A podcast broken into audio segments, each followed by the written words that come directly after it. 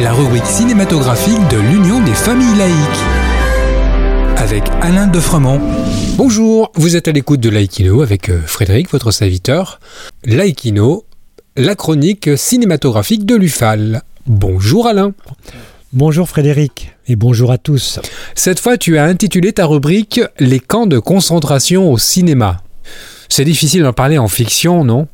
Plusieurs réalisateurs de fiction ont tenté de s'emparer de ce sujet terrible.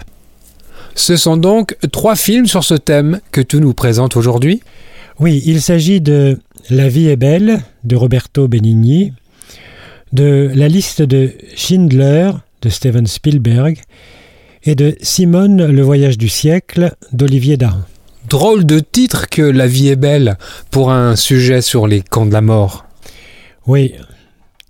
Le film de Benigni, sorti en 1997, est en fait une fable que raconte un père à son fils alors qu'ils sont tous deux dans un camp de concentration.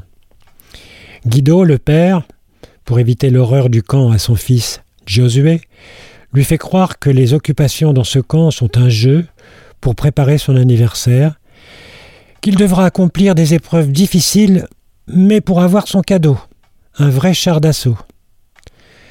Le film suscita la polémique lors de sa sortie, du fait d'approximations historiques. En effet, c'est difficile de concevoir qu'un père et un fils puissent interner dans un même camp, mais surtout de la manière dont le réalisateur traite légèrement un sujet épouvantable. La liste de Schindler, réalisée par Steven Spielberg en 1993, s'inspire de faits réels. Oskar Schindler, riche industriel allemand, proche des nazis, a réussi à sauver plus de 1000 juifs en les embauchant à bas coût dans ses usines afin de les soustraire à la déportation et au camp de la mort. Ce film est tourné en noir et blanc et le camp de la mort n'est représenté que par ellipse. Y a-t-il un interdit moral et éthique de la représentation des camps de concentration?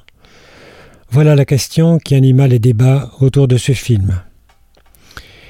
Et que dire alors du film d'Olivier Dahan, Simone le voyage du siècle, dont je vous ai déjà parlé en exprimant mes réserves, sur la représentation de ces camps qui sont ici dramatisés à outrance et m'avaient personnellement mis très mal à l'aise. Je vais revenir sur le film de Steven Spielberg. Lors de la sortie du film la liste de Schindler, Claude Lanzmann, réalisateur du documentaire Shoah en 1985, a publié dans une édition du Monde l'article suivant.